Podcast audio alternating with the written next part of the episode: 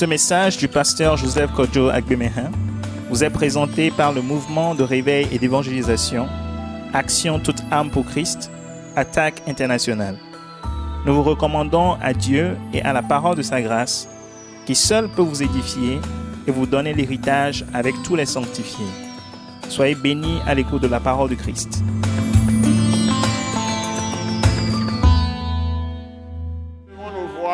Et bénissons encore le Père Céleste de nous avoir permis d'être là d'abord. Bénis-le. De nous avoir permis d'être là. Père Céleste, merci de nous avoir permis d'être devant ta face, dans ta présence glorieuse encore ce soir, à l'école Wise Leadership. Tu lui dis merci Seigneur, personnalise maintenant. Merci de m'avoir permis moi aussi d'être parmi mes frères et mes soeurs bien-aimés pour te rencontrer spécialement. Dis-lui ça. Dis au Père, merci de me permettre moi aussi d'être personnellement là avec mes frères et mes soeurs bien-aimés en Christ pour te rencontrer spécialement ce soir. Dis au Seigneur que tu lui rends gloire, tu lui rends grâce pour sa grandeur, pour sa bonté, pour son amour envers toi. Père Céleste, je te rends gloire, je te rends grâce pour ta grandeur, pour ta bonté, pour ta grâce merveilleuse que tu m'as accordée. Dis merci à Dieu pour sa grande miséricorde, qu'il a amené à te pardonner toutes tes offenses, toutes tes iniquités, tous tes péchés, transgressions, fautes, tout ça, Dieu t'a pardonné. Il les a effacés par le sang de Jésus-Christ. Hein, il a enlevé tous ses péchés, il les a effacés, il t'a pardonné à 100%, il a oublié tout ce passé de péché, d'iniquité, de transgression, de faute, d'offense contre lui et contre les autres. Et il les a enlevés de devant sa face.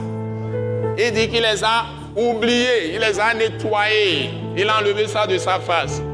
Dis-lui merci pour cette grande miséricorde, sa pitié pour toi, et qu'il t'a totalement pardonné. Donc tu ne dois plus penser à ton passé. Même les péchés présents, futurs, ça ne peut plus apparaître devant lui parce qu'il t'a caché en Jésus. Et le sang de Jésus te purifie de tout péché à chaque fois. Remercie le Seigneur pour avoir fait ce travail pour toi, pour avoir lavé ta personne par le sang de Jésus, de toutes tes iniquités, de toutes tes offenses, de tous tes péchés, transgressions, fautes. Quel que soit le nom qu'on puisse lui donner, tu es totalement libre, vierge devant Dieu. Dieu t'a totalement pardonné, lavé par le sang de Jésus, purifié par le sang de Jésus, sanctifié par le Saint-Esprit, t'a mis à part pour lui. Remercie-le vivement. Père Céleste, merci de ce que par le sang de Jésus-Christ, par la mort sur la croix, tu as fait expier par Jésus-Christ toutes mes offenses, mes péchés, mes transgressions, mes fautes, mes iniquités? Seigneur, merci de ce que tu as enlevé toutes les conséquences, les châtiments qui devaient venir sur moi par le sang de Jésus. Merci Père Céleste de ce que tu les as totalement nettoyés de ma vie. Tu ne t'en souviens plus. Et tu es maintenant totalement favorable à moi à cause du sang de Jésus. Merci pour cette grande miséricorde que tu m'as accordée au nom puissant de Jésus-Christ. Seigneur, merci pour les grandes choses que tu as faites par l'amour de Jésus. Et quand Jésus est ressuscité, Dieu t'a déclaré juste. Par sa résurrection, tu as été totalement justifié. C'est-à-dire délivré du péché. Tu es délivré de la maladie. Tu es délivré de la mort. Tu es délivré totalement de la puissance des ténèbres. De Satan, des puissances des ténèbres, Satan, les esprits impurs, les démons, tous ces esprits méchants, mauvais, tu es délivré de tout ça. Tu as été délivré aussi de la loi la loi et toutes ces malédictions ne peuvent plus peser sur toi. On ne peut plus utiliser la loi pour t'accuser. Remercie Dieu pour cela aussi. Que le sang de Jésus t'a libéré d'abord de la mort, de la maladie, t'a libéré du péché, t'a libéré du monde des ténèbres, de la puissance de Satan, des puissances du diable, des démons, des esprits impurs, tout ça. Tu es libéré. Dis-le à toi. Si tu le proclames, ça va rentrer dans ton cœur. Et toutes l'activité de cette puissance-là vont être brisées, vont être anéanties de ta vie. Père céleste, merci de ce que par le sang de Jésus, tu m'as totalement délivré de la puissance du péché. Et tu as brisé tout ce qui est iniquité dans ma vie. Tu as anéanti tout ce qui est offense dans ma vie. Tu as anéanti, anéanti tout ce qui est transgression.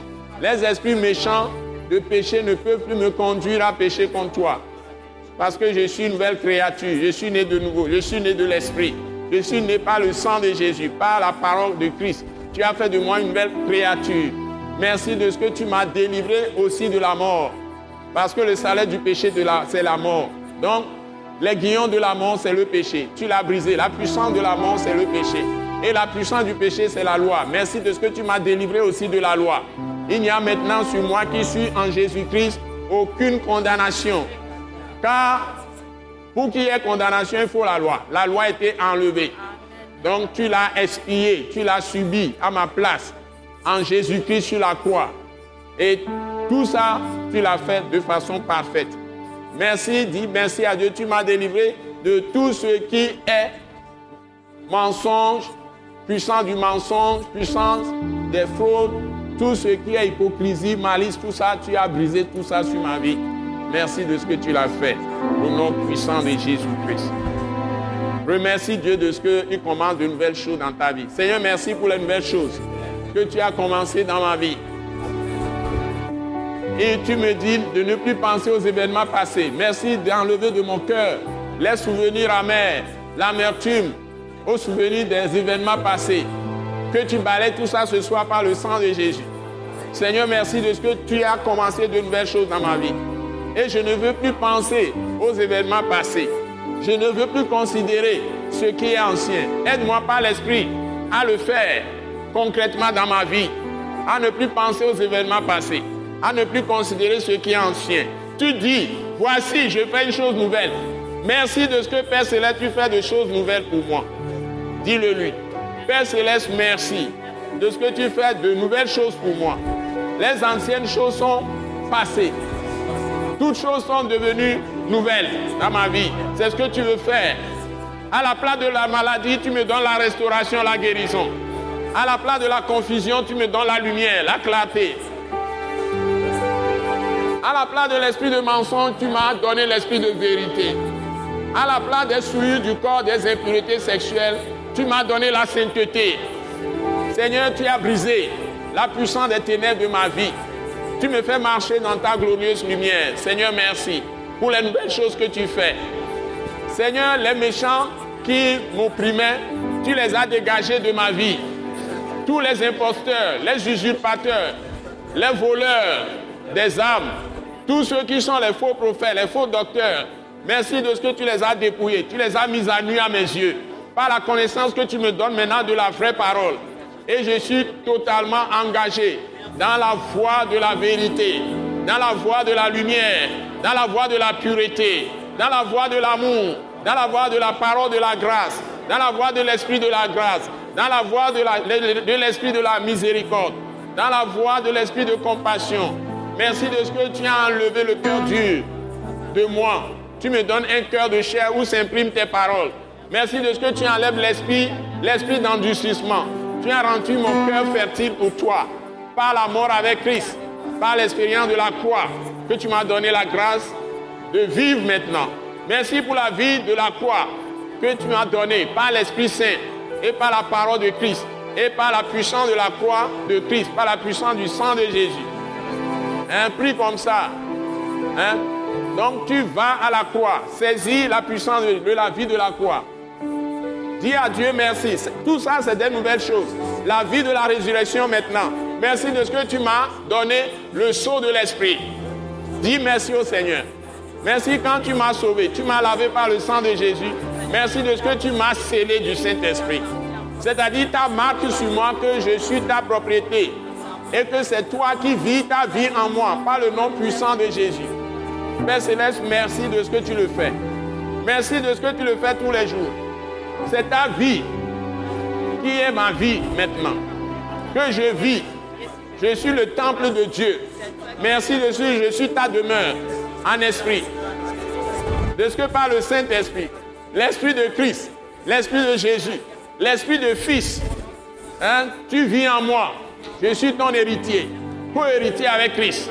Père céleste, merci de ce que tu m'as établi pour posséder l'héritage des saints dans la lumière. Je ne suis plus orphelin. Seigneur, tous les jours tu es avec moi. Remercie-le. Merci pour les grandes délivrances que tu opères dans ma vie. Merci pour les grandes guérisons. Par les meurtrissures de Jésus, je suis guéri. Par le sang de Jésus, j'ai été délivré. Par les meurtrissures de Jésus-Christ, je suis guéri. Par le sang de Jésus, j'ai été délivré. Par les meurtrissures de Jésus-Christ, je suis guéri. Par le sang de Jésus de Nazareth, j'ai été délivré. Par le, les meurtrissures de Christ, les meurtrissures de Jésus, je suis guéri. Seigneur, merci pour les miracles, les produits, les signes que tu multiplies dans l'Église. Merci pour les miracles, les signes, les prodiges que tu multiplies dans la nation. Merci pour les bonnes choses. Merci pour les miracles. Merci pour les merveilles, les grandes choses que tu fais. Reçois mes actions de grâce. Reçois mes remerciements. Reçois vraiment ma reconnaissance, ma profonde gratitude ce soir. Je suis ravi de t'appartenir et de marcher avec toi. Seigneur, merci. Dis merci à Dieu. Merci pour les grandes œuvres que tu es en train d'accomplir dans toute la création. Que ce soit ici, en Afrique, en Europe, en Asie, en Amérique, partout sur la terre, en Océanie, en Australie, en Asie, partout tu es là. Seigneur, merci pour les grandes choses que tu fais à l'attaque internationale, dans tout le corps de Christ au Togo, en Afrique, en Europe, en Asie, en Amérique, partout dans le monde entier. Merci de ce que tu nous as visité d'en haut, en ton Fils Jésus-Christ. Et que c'est toi qui règnes sur toutes les nations. Toi qui es le Seigneur des armées. Nous bénissons ton Saint-Nom. Merci Seigneur. Merci Seigneur. Au nom puissant de Jésus-Christ. Amen. Donc, aujourd'hui, je vais finir ce que je suis en train de faire concernant la vie de la croix. Je vais commencer par Dieu, par, euh, vérité, la, la, vérité principe, ou bien vérité divine numéro 22, où nous avons vu, qui me rappelle, vérité divine numéro 22, ou principe divin numéro 22. Dieu résiste aux, orgueilleux, mais fait grâce aux humbles. C'est ça la première déclaration de la parole de Christ. Et ensuite, nous avons vu le deuxième aspect qui est vérité principe numéro 23. C'est sur ça que nous sommes. Et la méthode que j'ai adoptée maintenant, c'est que je prends les tests pour illustrer cette vérité divine ou ce principe divin. C'est des paroles qui vous mettent directement en contact avec euh, les hôtels. Les hôtels, c'est la présence de Dieu. Tout ce qui arrive dans ta vie, quand Dieu est présent dans un événement, ces miracles se produisent et tu es libéré. Donc, tout ce que nous faisons en venant à l'église, tout ce que nous faisons en lisant la Bible, en méditant la Bible, en louant, adorant, chantant, même si nous faisons des théâtres, des scènes, des sketchs, tout ce que nous faisons, c'est de nous mettre en contact avec l'autel. C'est-à-dire, c'est d'être à l'autel de Dieu. Parce que quand Samuel, par exemple, dormait, eh, là où on met l'arche, dans l'Ancien Testament, c'est là où il y a l'autel, là où Dieu vient avec les chérubins, tout ça. Il apparaissait au milieu des deux chérubins qui se font face avec les ailes déployées. Hein. En dessous des chérubins, il y a le propitiatoire. Et en dessous du propitiatoire, le propitiatoire, on l'appelle le siège de la miséricorde. Et en dessous du propitiatoire, il y a l'arche. L'arche, c'est la loi. C'est là où il y a la colère de Dieu. La loi provoque la colère de Dieu. Donc, Dieu a donné sa loi. L'arche, après, a été transformée en témoignage. C'est-à-dire que c'est les paroles de Moïse. Hein, d'abord, les dix commandements, avec toutes les ordonnances que Dieu a données à Israël, son peuple qui est, qui est échantillon de ce qu'il allait faire plus tard pour prendre toutes les nations, toute la terre entière pour être son peuple. Mais il a pris d'abord un peuple échantillon et son plan, comme il a demandé à Abraham dans Genèse 22 de lui sacrifier son fils unique, lui-même allait venir, hein, il a préparé son fils qui est un avec lui et tous les deux sont esprits. Et l'esprit là, c'est ce que nous appelons Saint-Esprit. Mais comme Dieu est trois fois saint, il est esprit, c'est pourquoi on dit Saint-Esprit ou Esprit Saint, ou Esprit de Dieu, ou Esprit de Jésus, ou Esprit de Christ, ou Esprit du très haut, du tout-puissant, etc. Vous pouvez l'appeler comme vous voulez. ou bien l'Esprit du Seigneur. Et les prophètes disent l'Esprit du Seigneur sur moi.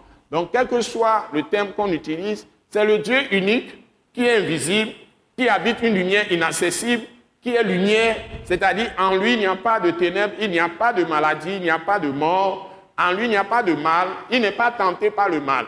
Par exemple, les gens se demandent hein, si, par exemple, il est en train de faire une action, si c'est le diable ou bien euh, c'est Satan. Bon, souvent dans la plupart du temps, je vais vous donner un secret. Dans la plupart du temps, Satan n'a rien à voir dans les péchés que nous faisons ou dans les offenses ou les iniquités. Et aussi Dieu n'a rien à voir dedans. Bon, maintenant, Satan peut, à un moment donné, avoir quelque chose à voir avec ça. C'est-à-dire, te pousse à faire la chose. Mais jamais Dieu n'aura rien à voir avec ton affaire de péché, ou d'offense, ou d'iniquité. Le mal, Dieu n'est pas tenté par le mal. Ça veut dire que quand tu es en Christ, si tu es vraiment établi dans la parole et dans l'esprit, et sous le sang de Jésus, tu peux passer toute ta vie sans jamais pécher. Donc, Dieu n'est pas tenté par le mal. Dieu ne pousse jamais quelqu'un à faire une erreur. Même la plupart des choses qu'on pense que c'est le diable qui a poussé les gens à faire, c'est faux. Et Dieu a parlé de ça dans deux passages, mais les gens ne lisent pas. Ils ne lisent pas leur Bible. Les gens ne lisent pas leur Bible. L'origine de tout péché, de tout mal, de tout ce qui est offense, transgression, etc. Transgression, c'est le péché, c'est la transgression. Ce qu'on appelle péché, même transgression de la loi de Dieu. Ça veut dire que tu connais la loi. Et de façon responsable, de façon consciente, tu as la capacité par l'Esprit, parce que tu es né de nouveau. Le Saint-Esprit t'a rempli. Dieu a mis sa marque sur toi en te donnant son esprit, c'est-à-dire en venant en toi, parce que tu as accepté Jésus et que le sang de Jésus t'a lavé, t'a purifié, t'a totalement mis à part pour Dieu. Dieu vient en toi. Il a fait de ton corps son temple. Donc, il vient dans ton esprit, qui est la lampe de Dieu en toi. Donc, il est venu déjà. Il est là. Il est esprit. Donc, Dieu veut simplement que il ne trouve aucune résistance en toi pour l'empêcher de faire tout ce qu'il veut faire. Mais quand tu as de la résistance en toi, ces résistances viennent de certains mots qui sont dans la Bible. Ça peut être simplement des murmures, ça peut être simplement des plaintes, ça peut être simplement un esprit légaliste, c'est-à-dire que toi, tu veux juger les gens par rapport à leurs péchés. Et tu utilises même les paroles de Christ comme des lois pour accuser les gens ou pour juger ou condamner. Donc tu ne vois pas que c'est fini. Cette période d'accusation, de jugement, de condamnation, Jésus a tout pris dans son corps. Il a expié tout ça. Donc, personne n'a plus le droit d'utiliser la parole de Dieu pour accuser l'autre. Si quelqu'un est tombé dans le péché, ce qu'on veut de toi, c'est de l'aider à sortir de son péché. Ce n'est pas chercher des arguments à le culpabiliser jusqu'à avoir des médisances. Aller dire ça à une autre personne. Qui l'a fait? Est-ce qu'un chrétien peut faire ça? Est-ce que tu dis ça? Déjà, tu te mets toi-même sous condamnation. Et c'est pourquoi des choses terribles arrivent aux gens dans l'église. Vous voyez? Si vous prenez Jacques tout de suite, Jacques chapitre 5, vous lisez le verset 9. On ne vous dit pas quand il y a un problème, hein, d'aller vous plaindre de ce que la personne a fait de mauvais. Donc, si la personne a fait quelque chose de mauvais, ta responsabilité, c'est de l'aider la personne à sortir de son péché. Si tu ne peux pas le faire, tais-toi. Tu dois plutôt compatir et tu l'aides à sortir de ses problèmes. Hmm? Nous sommes d'accord? Jacques 5, verset 9. Qu'est-ce que vous lisez? Lisez à haute voix, je vais le reprendre dans le micro. 1, 2, 3, go. Ne vous plaignez pas les uns des autres. Et puis qu'est-ce qu'on vous dit encore? Vous reprenez ça. 1, 2, 3, go. Ne vous plaignez pas les uns des autres. Ne vous plaignez pas des uns des autres, frères. Donc on va compléter, on met souvent le masculin seulement dans la Bible. Maintenant on va ajouter le féminin. Frères et sœurs, bien-aimés de toute l'Église dans le monde entier, le corps de Christ, au milieu de vous ou dans vos maisons, dans vos villes, dans vos campagnes, dans vos villages, dans l'Église, partout où vous êtes, jamais ne vous plaignez pas les uns des autres. C'est les uns des autres, mais des uns des autres. Les uns des autres. Ne vous plaignez pas les uns des autres. Ça dit, ne te plains pas d'un frère en Christ, d'une sœur en Christ. C'est ça la règle. Tu es dans ta maison avec ton époux ou bien ton épouse ou femme ou mari, avec les enfants domestiques, etc. Ne vous plaignez pas les uns des autres. Tu es à l'église, ne vous plaignez pas les uns des autres. Si un problème, tu, dis, tu parles directement. Tu ne masques pas ta pensée. Tu es très clair. Tu ne te méfies de personne. La parole doit être la parole de la vérité. Ça veut dire qu'il y a l'amour dedans. L'amour se réjouit de la vérité. ça veut dire aussi qu'il y a la justice, l'équité, ce, que la, ce, à quoi la personne a droit. S'il a droit à respect, droit à dignité, tu lui accordes. C'est ça qu'on appelle équité. Donc tu dois pratiquer la justice. Ça veut dire que ce qui est droit aux yeux de Dieu, pas par rapport à la façon avec laquelle toi tu vois la, la chose, pas ta perception à toi. Comment Dieu voit la chose. Tu dois être un esprit dans tout ce que tu abordes dans ta vie en tant que chrétien, en tant que disciple de Christ, que tu sois femme, homme, jeune fille, jeune homme, adolescent, adolescente, ou bien enfant, garçon, etc. Dès que tu commences à faire la différence entre le bien et le mal, si tu es avec Christ, tu es avec Dieu, tu dois agir exactement comme Dieu. Ça tu dois avoir la pensée de Dieu, la pensée de Christ. C'est ce qu'on appelle enfant de Dieu. Et comme l'enfant peut frôler avec bébé, on va t'appeler, si tu as cette mentalité, cette pensée de Dieu, et tu agis inspiré par tout ce que Dieu est, c'est-à-dire ta parole est devenue esprit et vit en toi, et sa parole est rappelée à chaque fois par le Saint-Esprit, et c'est ça qui façonne tes idées et pousse te pousse à parler. Donc tu parles oracle de Dieu, c'est-à-dire c'est véritablement c'est Dieu qui parle. Donc tu prêches ta bouche à Dieu pour parler. C'est ça qu'on appelle pensée de Christ et on t'appelle fils de Dieu. Ça tu es fils mature. Un fils mature connaît ce que son père fait. Il fait exactement comme son père. Et c'est ça, le fils de l'homme. Le fils de l'homme, nous sommes aujourd'hui les fils de l'homme. Le fils de l'homme égale Jésus. Le fils de Dieu égale Christ. Donc, fils de l'homme, ça veut dire que tu es un homme entier sur cette terre, en chair et en os, avec sang dans tes veines. Mais l'Esprit de Dieu t'a rempli, est en toi, et il est sur toi. C'est ce qu'on appelle fils de l'homme. Mais le fils de l'homme, qui était Jésus, il faut le reconnaître que c'est lui le Christ, c'est-à-dire le fils de Dieu, du Dieu vivant. C'est-à-dire que c'est lui qui est loin de Dieu. C'est-à-dire l'Esprit de Dieu l'a totalement rempli et l'Esprit de Dieu est sur lui. Donc il ne fait rien que ce que le Père lui dit de faire. Et c'est à ce niveau que Dieu nous amène. Donc Dieu a fait des fils en multipliant Jésus en ce moment, il n'y a plus de différence entre hommes et femmes. Nous sommes à égalité en ce moment dans le sens de manifestation de Dieu dans le monde, c'est-à-dire de la puissance, de l'autorité suprême. C'est ce que ça veut dire qu'on est fils de Dieu, fille de Dieu? Ce n'est pas tout le monde qui est fils de Dieu. Ce n'est pas tout le monde qui est fille, fille de Dieu, fils de Dieu. Je suis désolé. il y a des enfants bébés, ils sont charnels. Ils sont toujours dans la connaissance de Moïse, la loi. Ils n'ont pas encore fait l'expérience de la grâce. Ils n'ont pas encore fait l'expérience de l'esprit. Ils n'ont pas encore fait l'expérience de la croix. Ils ne connaissent rien de l'expérience du sang de Jésus. De comment on peut prendre le repos en Christ et s'appuyer sur le sang pour ne rien craindre et mettre le diable en déroute partout. C'est ça que nous voulons, là où nous voulons vous amener à l'école Wise Leadership. Tout ce qui est esprit d'intimidation en vous, les esprits des ténèbres, tout ça, vous sortent, ils vont partir. Une fois que votre intelligence est renouvelée, vous êtes libéré. C'est-à-dire, vous arrivez à la pensée, d'avoir la pensée de Dieu, la pensée de Christ, c'est tout. C'est ça la réalité. Parce que l'ennemi est en train de dominer partout parce que les gens n'ont pas su s'établir dans la vérité de Dieu. La vérité de Dieu, c'est la grâce, c'est la parole de la grâce et de la miséricorde de Dieu. Et son œuvre est totalement finie, complète. Il n'y a rien à ajouter, rien à retrancher. Donc si tu te positionnes dans le fini de rédemption de Dieu et tu prends le repos vraiment dans l'esprit, tu seras totalement libéré. Et là où nous voulons vous amener, donc si vous prenez ce texte, on vous dit, ne vous plaignez pas. C'est même l'un des points de départ de votre puissance. Vous êtes marié et puis vous êtes avec votre femme à la maison. tout, ce qui vous arrive, vous avez des problèmes, vous pensez à la femme que c'est la femme qui est l'auteur. Vous êtes euh, euh, femme, et vous avez des problèmes, vous pensez que le mari est le problème. Les enfants ont des problèmes, ils pensent que ce sont c'est papa qui est problème, maman qui est. Tout le monde pense comme ça. Dans le monde, il faut voir nos politiciens, il faut voir les gens, hein, les gens qui commencent bien, ils s'aiment, après, ils se trahissent. Il y en a qui s'élèvent contre l'autre, qui disent l'autre là maintenant il est bandit. Quelque temps après, il est filou, il commence à le cautionner, après il transforme les paroles, on change de langage. Pourquoi? Dieu n'a pas créé l'homme comme ça. Donc il y a un esprit mauvais qui est là, puissant des ténèbres. Parce que, euh, vous savez, la foi, c'est aussi un langage. C'est ce que Jésus a dit aux gens? Donc, le langage que tu parles, c'est ça qui va amener l'esprit qui va te posséder. Le langage que tu parles, c'est ça qui va amener l'esprit qui va te posséder. Si c'est Dieu, c'est bon pour toi parce que Dieu ne nous prime pas.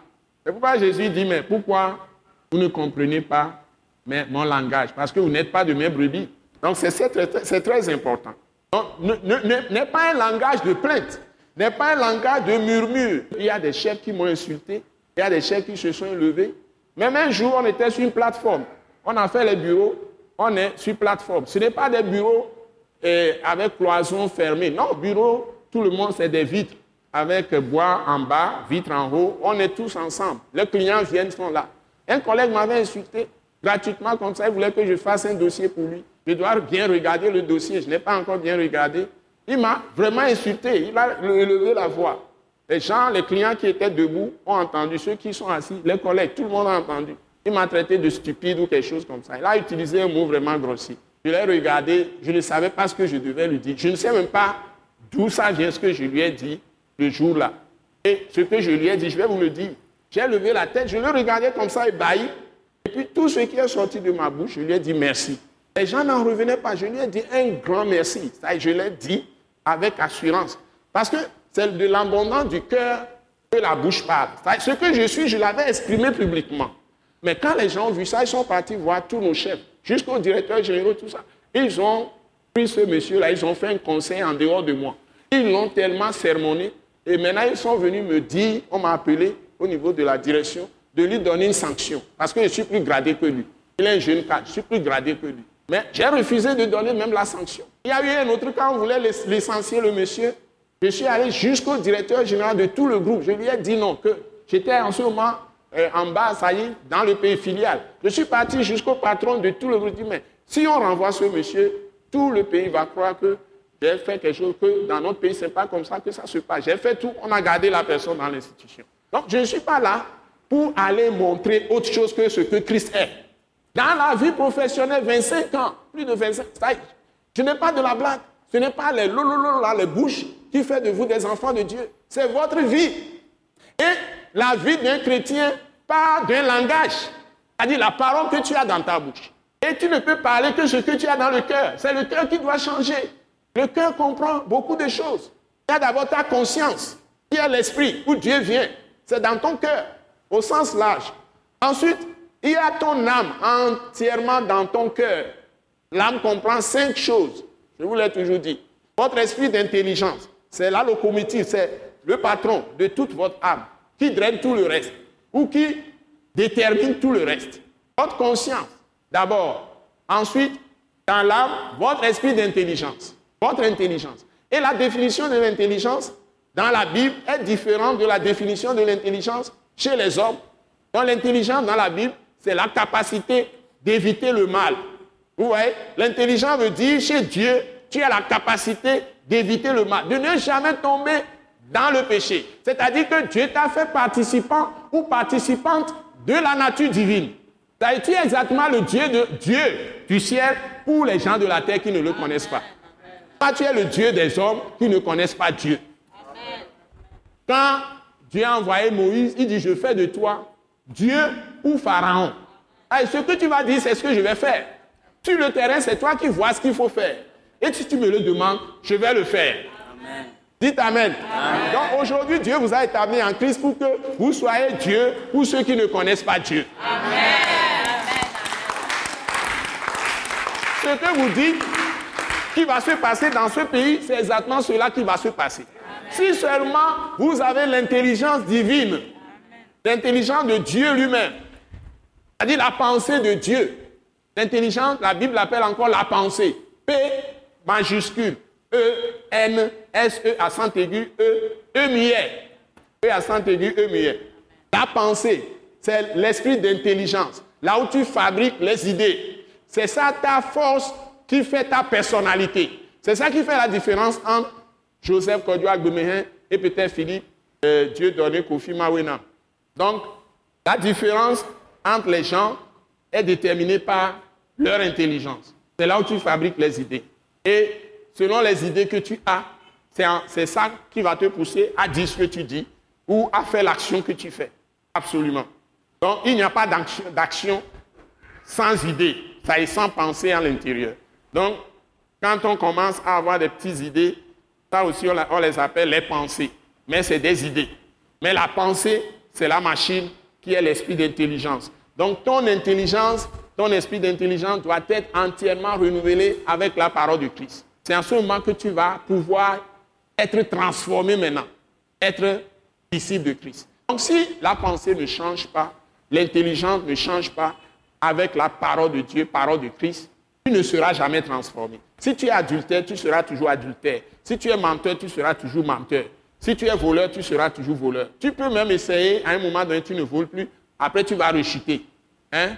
Si tu es ivrogne, tu bois l'alcool, tu, te drogues, tu fumes les, les, les les gays et toutes les drogues, toutes les drogues là que tu fumes, pour que tu, tu sois transformé. Tu sors totalement de ça. Tu fais la prostitution, tu dois sortir de ça. Tu es menteur ou tu, tu es violent, tu arrives même à tuer les gens, à agresser les gens. Ou même tu te querelles, tu fais les disputes, tu es toujours en colère. La seule chose qui va te transformer, tu ne seras plus en colère. Tu ne feras plus les prostitutions. Tu ne boiras plus l'alcool. C'est la seule chose qui va changer ça. C'est quand tu renouvelles ton intelligence avec la parole de Christ. Il n'y a pas autre chose. Dieu dit une parole, bim, que voilà ce qu'il a fait de toi. Tu dis, ah bon, Seigneur, c'est ce que tu as dit. Donc ta parole est la vérité. Ta parole est la lumière. Donc, si cette parole entre dans ton cœur, la lumière de Dieu là entre automatiquement et te libère du problème que tu as. Vous voyez?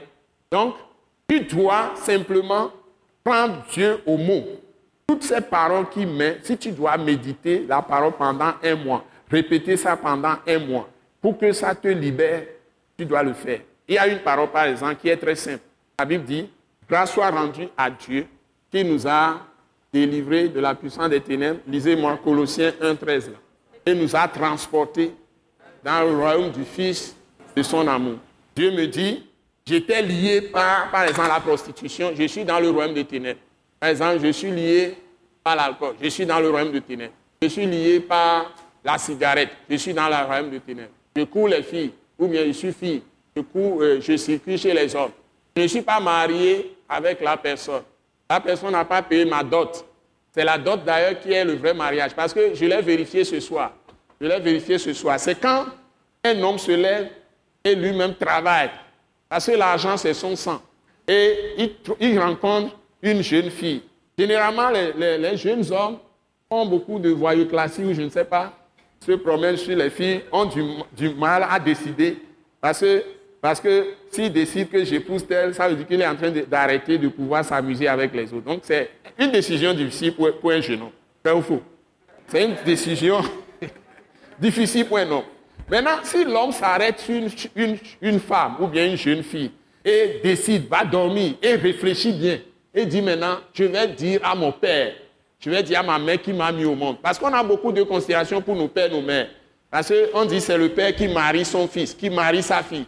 Donc si je vais aller vers mon père, ou bien si mon père n'est plus là, il est décédé, il y a un oncle, il y a quelqu'un qui est mon tuteur, qui règle mes problèmes dans la vie. Aussi bien pour la femme ou jeune fille que pour l'homme ou jeune homme. Si je vais me lever, la femme aussi va aller dire à ses parents, ou la personne indiquée qui est bien appropriée dans sa famille, ou dit que j'ai décidé maintenant de faire ma vie avec tel, et va quitter la maison. Maintenant, on va habiter avec cet homme, ou bien celui-là aussi, l'homme aussi va habiter avec cette femme. Et les parents vont perdre leurs enfants qui vont les quitter, les deux là. Et ils vont faire leur vie. C'est sérieux. Ce n'est pas une affaire. Ils ne sont pas des poussins ou des poulets. Les, hommes sont des hommes.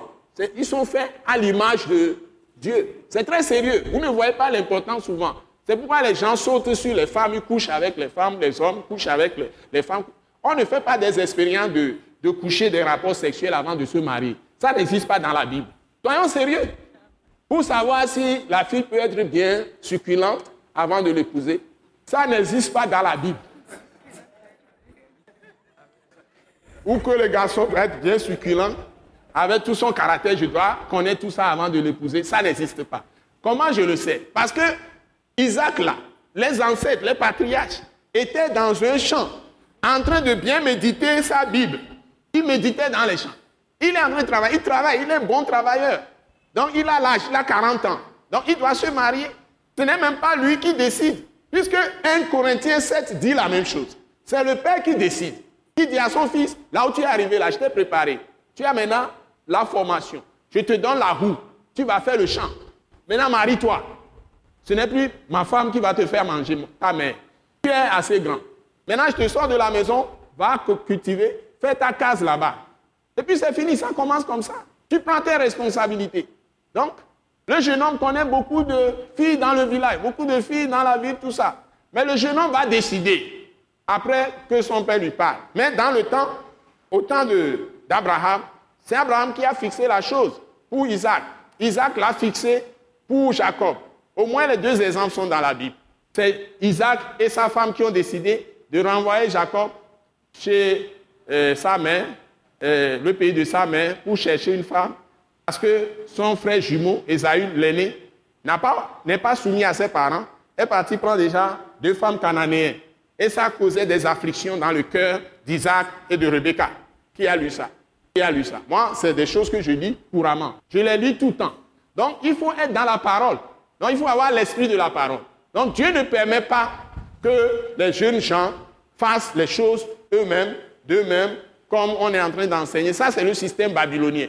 C'est quand on a commencé à ériger des idoles, à mettre la maison des palais comme Dieu. C'est Nebuchadnezzar qui l'a fait le premier, en érigeant la statue d'or et demande à tout le monde d'adorer. C'est le jour-là que on a transformé les palais, qu'on a voulu ériger les rois des palais comme Dieu des nations à la place de Dieu. On appelle ça système babylonien. Et c'est passé à toutes les autres cultures. À partir de Babylone, tous les gouvernements qui sont venus ont copié seulement, simplement Babylone. Jusqu'à nos jours, c'est le système babylonien. C'est ce que nous appelons système babylonien. Tout ce que vous voyez là, avec la frappe de monnaie, tout ce qu'on a fait, les Césars, tout ça, tous ceux qui sont passés, les Napoléons, tout ça, tout ce monde-là, Charlemagne et autres, tout ce monde-là, tout le système, c'est le système babylonien. Et c'est ça qui a donné la naissance à un groupe, à une secte redoutable qui possède le monde aujourd'hui. Je ne vais pas prononcer son nom. Donc, ils sont allés ramasser tout ce qui peut racler depuis, depuis les Assyriens. Et maintenant, les Assyriens, c'est eux qui ont établi Babylone. Ensuite, les Perses, ainsi, les Grecs, ainsi les Romains, etc. Les Latins. Et puis après, donc, on est tombé sur les pays latins, les pays anglo-saxons aussi les Allemands aussi sont venus, tout ça. Donc, tous ces peuples-là, ils sont partis du système babylonien. Et tout le système de gouvernement du monde entier, c'est le système babylonien. Ils ont mis Dieu de côté. Ils ont déposé carrément Dieu. Que toi, tu ne vas plus t'occuper de nos affaires. Donc, si on doit adorer Dieu, ça doit être hors de nos analyses. Donc, nous allons faire les choses rationnellement. C'est là où les gens Jacques Rousseau sont venus, les Descartes et les autres, au niveau des Français. Et puis il y a les grands philosophes aussi pour les autres. Ça a commencé avec les Socrates, les Platons, d'abord, oui, les Socrates, les Platons, etc. Donc tous ces grands philosophes, ils ont imbibé avec, euh, sur le plan économique, les gens qui vont euh, venir. Hein, euh, je suis en train d'oublier même le père des, économistes. Hein. Non, Karl Marx est venu après. Ça, c'est les petits, ça. Les économistes, les, les pères Adam Smith, voilà, merci beaucoup de me l'avoir passé. Adam Smith, les, les vieux, les, pères, les, grands économistes, les pères. Donc c'est Adam Smith, euh, David, quelque chose là. Bon, les noms, les noms, comme j'ai débranché tout ça là, je ne me souviens plus tellement de ces choses. Donc, et maintenant, Karl Marx est venu, Staline sont venus, les Lénine et autres, eux, c'est le socialisme. Ils ont introduit ce qu'on appelle aujourd'hui socialisme, et puis après ça a abouti au communisme, etc. Vous me suivez sur le plan économique. Donc, en organisant la société, ils ont essayé de structurer les choses en mettant Dieu totalement de côté. Donc, la chose devient de plus en plus complexe et difficile pour les gens à vivre sur la terre. C'est-à-dire que vous avez Dieu qui est totalement déposé de côté par les hommes qui gouvernent le monde. Donc, quand toi tu es chrétien, tu arrives, quand tu as tes pensées, tu viens les déranger. Donc, tu es obligé de faire des compromissions. Donc, toute la jeunesse est mise dans le système babylonien. Donc, vous les jeunes qui sont des jeunes chrétiens, vraiment visez le sommet de position qui est nécessairement politique aussi, comme économique et social. Hein? Ces positions-là sont à la fois politiques, économiques, sociales, tout ça, ou financières. vous allez vous heurter à beaucoup, beaucoup, beaucoup de situations difficiles. Ça devient extrêmement difficile. Et finalement, si vous ne faites pas, attention, vous, vous y laissez votre peau. Et vous mourrez même. Il peut même vous liquider. Parce que si vous allez avec votre idée de transparence, de lumière, selon la Bible, de pensée de Dieu, de vérité, d'intégrité, moi, je faisais simplement mon travail. Les gens ont tout fait pour me liquider. Parce que je ne vous permets pas, par exemple, quand vous allez dans les boutiques et vous allez acheter quelque chose qui coûte 100 millions, la boutique voulant que vous venez tout le temps acheter chez lui parce que vous êtes responsable d'une grande société, la boutique va dire, bon, écoutez, moi, je vous fais des conditions. Il peut vous, donner, quelqu'un peut vous donner 10% de réduction, d'autres, elle nous va proposer 12%, elle nous va proposer 15%. on vous dit clairement que on vous donnera les 15% à vous-même. Et on, on, va faire la facture le plein, pour l'entreprise, mais les 15%, c'est vous qui empochez. Et ils vous donnent les chèques. Ils le font. Et c'est ça qu'ils affichent. C'est ça qu'ils déclarent. C'est pour faire le business. Hein? Donc, ils savent leur marge. S'ils peuvent vendre beaucoup, beaucoup, beaucoup, hein? par exemple, si on peut arriver à vendre 1000 articles et faire sur chaque article 10 000 de bénéfices, c'est mieux que de vendre que 50 et faire 15 000 de bénéfices là-dessus. Le bénéfice n'est pas aussi gros. Donc, ils vont vous proposer des choses. Quand je suis devenu patron, patron de toute l'entreprise dans laquelle j'étais, une entreprise internationale, on veut faire le projet. Les gens ont vu que nous avons, ne serait-ce que pour les fournitures de bureaux ou les choses dont nous avons besoin, les bureaux, tout ça, tout ce qu'on doit acheter, mais c'est des centaines de millions. Et tu vas dans la boutique, tel propose, tel autre tel propose. Et puis, les directeurs t'amènent dans le bureau, dans leur bureau, ils t'accueillent très bien, ils te mettent vraiment à l'aise, et puis ils t'expliquent. Moi, je dis, moi, je ne fais pas ça. Tu mets sur la facture, je négocie la réduction. Si c'est 10% ou 12%, je suis d'accord. Et tu mets ça sur la facture. Et mon entreprise voit que je travaille bien. C'est là où je vous dis que je suis, j'ai des promotions. Parce que je fais la chose avec la crainte de Dieu que j'ai. Et c'est comme ça que Joseph a agi. Hein? Est-ce que vous suivez? Joseph, là, en Égypte, là, pour les Daniel, il ne faisait pas comme les Babyloniens, pour les Égyptiens. Tu dois faire la différence. Si tu travailles avec quelqu'un, la personne doit constater que tu, lui es très cher. Et ce qui fait que toutes les entreprises que j'ai voulu quitter en démissionnant, j'ai eu partout des problèmes. Dès que je dis je vais partir, j'ai problème avec tout le monde. Les directeurs généraux m'ont menacé. Tu vas sortir, tu vas partir. Ils sont partis prendre un meilleur avocat, ils ont menti pour qu'on me rattrape. Mais Dieu m'a sauvé. Donc, tu ne dois pas être avec quelqu'un quand tu quittes la personne, la personne va dire oh, ouf. non, bon débarras. Tu es fils ou fille de Dieu. Hein? Toi, tu dois marquer ton passage. Alléluia. Tu dois marquer ton passage. Hein? Même si tu es jardinier, tu viens faire le travail dans la maison de quelqu'un, la personne, quand d'autres viennent, qui a fait le travail hein? Si tu es peintre, tu as fait peinture, les gens vont, qui a peint ça Qui a fait ça On va te chercher. Si c'est menuiserie, tu fais, on va dire, mais qui a fait ça Qui a fait ça eh, eh. Je n'aime pas les choses. Les gens ne me tolèrent pas parce que je suis tellement rigoureux sur l'excellence. Et j'ai travaillé dans une entreprise où l'excellence est le mot. Vous êtes là, comme vous êtes tous là, si le téléphone à côté de toi, ça sonne trois fois, déjà tu as problème. Ce n'est pas normal. Le téléphone ne doit pas sonner trois fois. Et si tu prends le téléphone, tu ne vas pas dire Allô Allô là, c'est trop pauvre. Si tu dis Allô, ça aussi tu as problème. Et la personne dit C'est moi, euh, allô, allô, oui, c'est moi, je, j'appelle d'entreprise ABC. Et, tu dis, tu réponds, tu, réponds, c'est qui? Cherche qui? Ou tu cherches quoi? Tous ces mots-là, ce n'est pas courtois. Donc, on vous apprend même à répondre au téléphone. Hmm? Tu ne dis pas maison, maison, tu ne dis pas plutôt euh, euh, allô, tu ne dis pas allô. Si c'est à l'église, quelqu'un appelle, et que tu débranches, Attaque internationale, bonjour. C'est comme ça que tu réponds. Tu ne dis pas allô, allô, allô. Peut-être tu es en train de faire, tu, es en train de faire un travail, le travail t'agace ou bien tu es fatigué. Et puis quand tu prends un téléphone même, tu es un peu énervé. Allô, allô, allô. C'est comme ça que le téléphone te dérange. Attaque internationale, bonjour. Tu le dis avec un ton de joie, de poser, de douceur. Attaque internationale, bonjour. Bonjour. Et la personne dit, euh, je, voudrais avoir une information, etc. Ou bien il demande quelqu'un, ou bien s'il n'a pas donné le nom, tu dis, eh, qui veux-tu, qui, euh, à qui est Ça aussi, on va te dire que c'est un peu trop pauvre. Tu dois, plutôt dire qui dois-je annoncer, s'il vous plaît? Si tu n'ajoutes pas s'il vous plaît aussi, c'est pas bon. Qui dois-je annoncer, s'il vous plaît? Donc, on vous apprend les choses même à téléphoner. Donc, c'est une question d'excellence. Et la personne va vouloir venir nécessairement chez vous. Si même c'est une église, la personne va venir. Les gens là, ils sont polis. Les gens là, ils sont éduqués. Les gens là, ils sont ceci. Vous voyez? Donc, tout ça, les gens puisaient ça chez Dieu. Parce que tous ceux qui venaient à Jésus, je vous défie, lisez les évangiles. Tous ceux qui viennent à Jésus, dans toutes les circonstances, ils peuvent être acculés n'importe comment. Il faut entendre les paroles, les premières paroles qui sortent, qui sortent de la bouche de Jésus. Le patron qui est Jésus, il est le chef des gens. Il est assis en train d'entretenir les gens.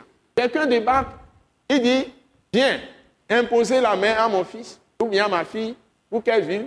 Elle est en train de mourir. Immédiatement, Jésus arrête ce qu'il est en train de faire. Il n'a pas fait le son aux gens. Tu ne vois pas que je suis très occupé. Je suis en train d'enseigner. Il se lève, dit, je vais y aller. Je vais aller guérir ta fille. Et puis il se lève, commence à suivre la personne. Ou bien, il est en, plein, en pleine maison, bien construite, avec euh, euh, toit bien, bien, bien fait. Il est en train d'enseigner. Quelqu'un va aller défoncer le toit et lui jeter un malade. Première parole qui sort de sa bouche, la Bible dit, ayant vu leur foi, c'est-à-dire c'est dans son cœur, il a vu que les gens là ont fait. Donc il apprécie, non pas la façon de voir que nous on a, il apprécie la chose par rapport à Dieu. Donc ce qui l'intéresse, c'est ce comment Dieu voit la chose. Ce n'est pas comment lui, humain, voit la chose. Il dit, ah, ces gens-là ont la foi. Et il se tourne vers la personne, première parole, mon fils, prends courage, tes péchés te sont pardonnés. Aucun reproche. Je ne suis pas encore arrivé à ce niveau. Hein. Moi, je, suis en train de lutter pour y arriver aussi. Que personne ne me désarme. Ça tu viens n'importe quelle situation, que je puisse te parler comme Jésus. C'est ça ma vision. Il, il, a un langage que nous devons apprendre. Est-ce que je me suis fait bien comprendre? Même les femmes, les maris là, les mariés, s'ils apprennent le langage de Jésus, il n'y aura jamais de dispute dans les maisons. Si la femme apprend le langage de Jésus, l'homme apprend le langage de Jésus, il n'y aura jamais de colère dans nos maisons. Dans toutes les circonstances, Jésus est toujours en train de nous montrer qu'il peut manifester la douceur, il peut manifester, il peut manifester la longanimité, il peut manifester la maîtrise de soi, il peut manifester la fidélité, hein? il peut manifester l'amour, il peut manifester la joie, il peut manifester la paix, il peut manifester la bonté, c'est-à-dire le fruit de l'esprit. Le fruit de l'esprit. Au singulier, fruit. Galates 5, verset 22. Et c'est ça qui montre que tu es vraiment établi en Christ. C'est ça, tu passes d'abord, et le fruit de l'esprit, c'est la manifestation de la vie de résurrection de Christ qui agit en toi. L'Esprit Saint. Vous voyez? Donc, je ne suis pas là pour regarder ce que euh, euh, quelqu'un, Pierre, a fait. Je ne vise même pas le niveau de Pierre ou bien Paul. Non, mon niveau, ce que je veux, c'est Christ lui-même. Quand je prie, je veux qu'il soit produit totalement à 100% en moi. Et c'est ça notre perfection. C'est ce qu'on appelle la perfection. Il nous a rendus parfaits. Donc il veut que nous soyons l'image exacte, la représentation exacte, le reflet exact de son Fils. Pour que nous aussi, il puisse être fier qu'il a un Fils encore sur la terre. Donc quand tu vas dire quelque chose, Dieu va l'appuyer. Dieu va confirmer. Et Dieu va agir pour montrer sa gloire dans ce monde. Nous sommes d'accord? Donc c'est l'humilité. Je suis en train de vous décortiquer l'humilité, ça. Ta vie a totalement la vie humaine, la vie charnelle, la vie d'homme que tu as reçue de tes pères, tes mères, a disparu. Maintenant, tu manifestes la vie de Dieu, la vie nouvelle. Donc, il faut passer par la mort avec Christ pour venir maintenant manifester sa puissance de résurrection par le Saint-Esprit. Vous voyez? Est-ce que c'est bon? Hein? Donc, c'est pourquoi nous avons lu la dernière fois. Maintenant, je commence à résumer par la parole.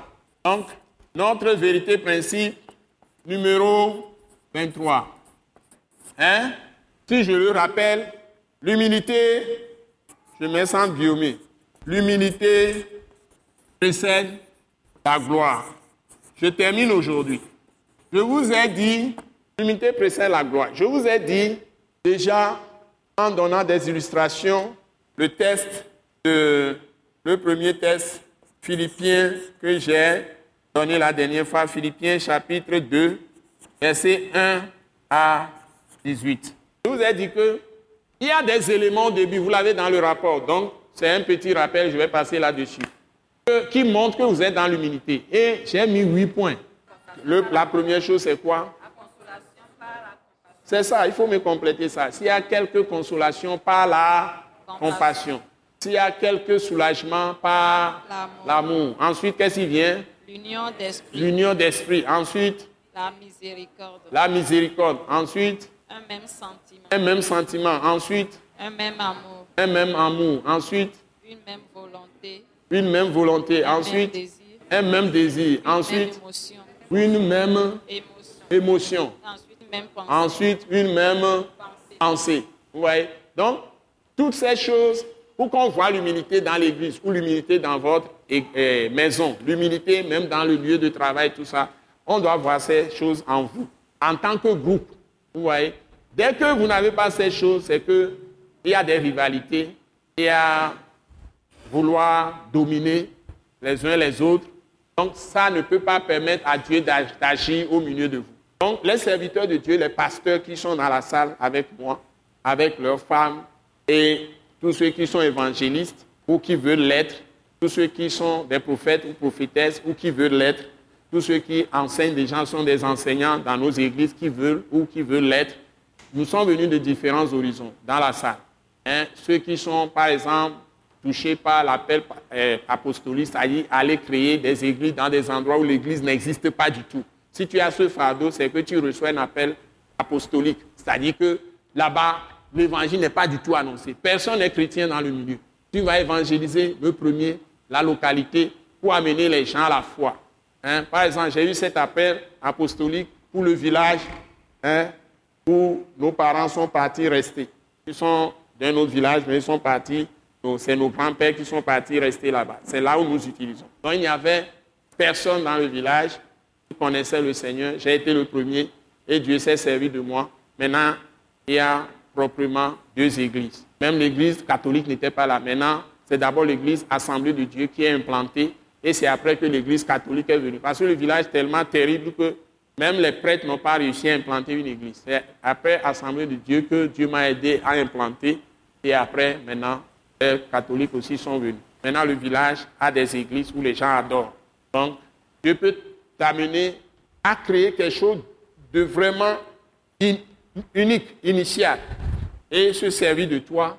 Les gens peuvent refouler Dieu n'importe comment dans le milieu Dieu va se servir de toi pour l'implanter, pour s'implanter là-bas et gagner des âmes à Christ. Ça y faire son royaume, le royaume de Dieu. Ce qui est très positif. Ça amène la bénédiction. Même quand ils ont commencé l'Assemblée de Dieu, on a incendié le, lieu de culte au moins deux fois. Les gens sont venus incendier ça. Après, on a réussi quand même à faire Patam avec euh, tout ça. Donc, même si les gens résistent n'importe comment, Dieu va faire établir son œuvre peut se servir de toi. Donc, il a besoin des gens pour gagner tous les lieux. Il y a encore des endroits au Togo qui ne sont pas encore gagnés. Est-ce que c'est vrai? Hein? Est-ce que c'est vrai? Ok, donc, nous devons travailler à cela. Et Dieu n'a que les gens qui sont dans les églises. C'est pourquoi nous ne devons pas critiquer les autres. Dieu peut utiliser une église et toi, tu ne peux pas le faire. Donc, il ne faut pas croire que c'est ton église seule qui est la seule église. Le corps de Christ, c'est ce que Dieu a lavé par le sang de Jésus et qu'il habite par le Saint esprit. Ce n'est pas une affaire de dénomination. Que Dieu nous bénisse. Alléluia. Nous n'avons même pas dit que tel est mieux que tel. Dans toutes ces églises, il y a des vrais, il y a aussi des faux. Que Dieu nous aide. Alléluia. Je ne connais pas de famille où il n'y a pas un fou. Toutes les familles ont leur fou ou leur folle. Toutes les familles ont leur sage et leur intelligent aussi. Que Dieu nous aide. Je ne connais pas de famille où il n'y a pas des pauvres. Il y a des riches, mais il y a aussi des pauvres. Mais on respecte tout le monde. C'est comme ça. Alors, pata, comme son Tous les droits ne sont pas égaux. Que Dieu nous aide. Donc, merci aujourd'hui. Je retourne à 1 Samuel que je vous avais déjà donné, chapitre 24. 4. J'ai quelque chose à vous montrer. Illustration. Donc, et ici, là, dans Philippiens 2, on nous a parlé de Jésus-Christ, de notre Seigneur Jésus. Et on nous a dit quelque chose de très important que Jésus, qui était totalement Dieu, en forme de Dieu, il n'a pas jugé que c'est une proie à arracher que d'être égal à Dieu. Il s'est soumis tellement, il s'est humilié. Il est mort à lui-même avant d'être crucifié, jusqu'au point qu'il est allé jusqu'à apparaître comme un simple homme. Il s'est présenté comme un simple homme. Et il s'est laissé arrêter. Alors que quand les gens sont venus, il ne peut pas l'arrêter. Ils sont tous tombés. Il a dit, laissez les autres. C'est moi Jésus. Les soldats, les sacrificateurs, les lévites, tous ceux qui avaient les, couteaux, tous ceux qui avaient les lances, les bâtons, tout ça, qui sont venus très nombreux l'arrêter. Tout le monde est tombé par terre. Il les regardait et dit, mais c'est moi, levez-vous, venez, venez, arrêtez-moi. Il a dit, personne ne lui ôte sa vie, il la donne et il la reprend. Il est Dieu tout-puissant manifesté dans la chair. Donc, ce ne sont pas les hommes qui l'ont tué, il s'est laissé crucifier pour payer pour nos péchés, pour nous libérer de la puissance du péché et nous donner totale liberté, briser tout ce qui est chaîne, lien d'esclavage que le diable a mis sur nous. C'est pas beau ça? Le jour Jésus est mort, Satan est mis totalement à nu. Toutes ses armes lui ont été enlevées. Il n'a plus de force sur les hommes. Tous ceux qui croient en Jésus, ils sont libres. Vous ne dites même pas Amen, vous me regardez. Vous me regardez. Ah oui, c'est moi qui vais acclamer. Je vais acclamer Jésus, c'est pas moi. Hein? Le champion. Il a abattu Satan, le dragon, le serpent ancien, le léviathan, le serpent, dragon dans la mer, il a totalement décapité. Il a, triomphé de toutes les dominations des ténèbres par le sang de sa croix. Il les a totalement désarmés, les a mis à nu. Il les a exposés à la honte. Et après, maintenant, on l'ensevelit, ça on, on l'enterre, il ressuscite, il a vaincu la mort. Il a vaincu toutes les autorités des ténèbres. Et il nous donne maintenant cette victoire. Tu as le certificat diplômé que tu as la victoire sur le diable. Amen. Si tu ne le sais pas, je te le dis. Par la mort de Jésus sur la croix et par sa résurrection d'entre les morts. Hein? Donc, il, il, apparu comme un simple homme. Et c'est pourquoi Dieu l'a aussi souverainement élevé au-dessus de toute autorité, toute domination, tout pouvoir, afin qu'au nom de Jésus-Christ, afin qu'au nom de Jésus-Christ, afin qu'au nom de Jésus de Nazareth, afin qu'au nom de Jésus de Nazareth, tout genou fléchisse dans les cieux, sur la terre et sur la terre, partout, dans la mer, sous la mer, partout. Et que toute langue, et que toute langue, et que toute langue confesse que Jésus est Seigneur suprême. Et dans Apocalypse 19, on dit il est le Seigneur des Seigneurs, le roi des rois. Sur sa cuisse est marqué la parole de Dieu. parole de Dieu. Alléluia. Hein? C'est pourquoi cette parole-là, hein, dès que tu l'as, cette parole-là, si elle devient esprit et vit en toi, hein, le diable te craint. Satan même te craint. Tu es dangereux pour lui. Donc, mais attention, tout ce qu'il fera, il va te mettre les bâtons dans les roues. Comment?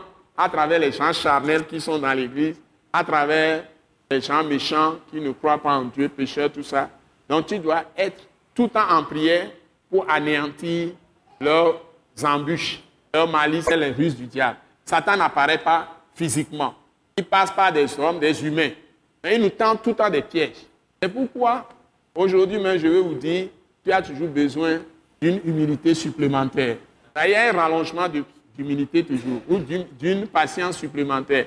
Là où tu vas croire que tu as tout gagné, Satan va venir doucement. Si tu ne sais pas faire, tu vas perdre ta patience, tu vas perdre ton humilité. L'humilité est la clé de la patience. L'humilité est traduite encore, je l'ai lu dans le nouveau commentaire biblique, on a dit que Moïse est le plus patient du monde. Ceux qui ont fait les recherches, qui connaissent ces anciennes langues, hébreu, euh, araméen, autres, ils ont dit que le mot qui est traduit là-bas peut être traduit par humilité. au lieu de patience. Et j'ai compris que les langues, euh, ces langues-là travaillent avec beaucoup de, beaucoup de sens. Quoi. Par exemple, quand vous prenez le latin, un seul mot peut signifier 100 choses différentes, peut avoir 100 significations différentes. Donc, j'ai fait le latin. C'est très compliqué. Donc, ces langues-là ont beaucoup de significations différentes. Et il semble qu'on peut le traduire aussi, le mot qu'on a traduit que Moïse était l'homme le plus patient du monde, on peut le traduire aussi qu'il était l'homme le plus humble du monde. Donc, l'humilité est intimement liée à la patience. Donc, si tu ne fais pas preuve d'humilité, tu ne peux pas être patient. C'est aussi très lié à l'amour. Et c'est d'ailleurs le, le, soubassement de la compassion. C'est ça qui fait fertiliser, fait pousser la compassion. C'est comme le sol où on peut avoir la compassion qui pousse comme un fruit de l'esprit, ou bien comme le fruit de l'esprit.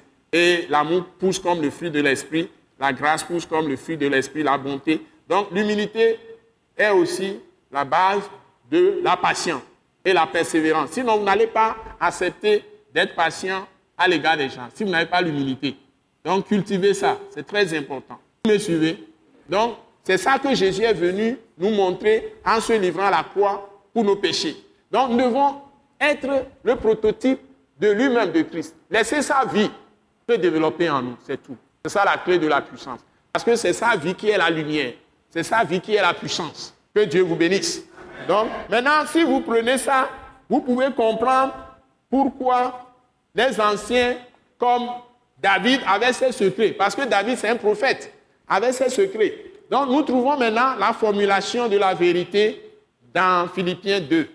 Mais déjà, quand vous allez dans 1 Samuel chapitre 24, c'est l'illustration.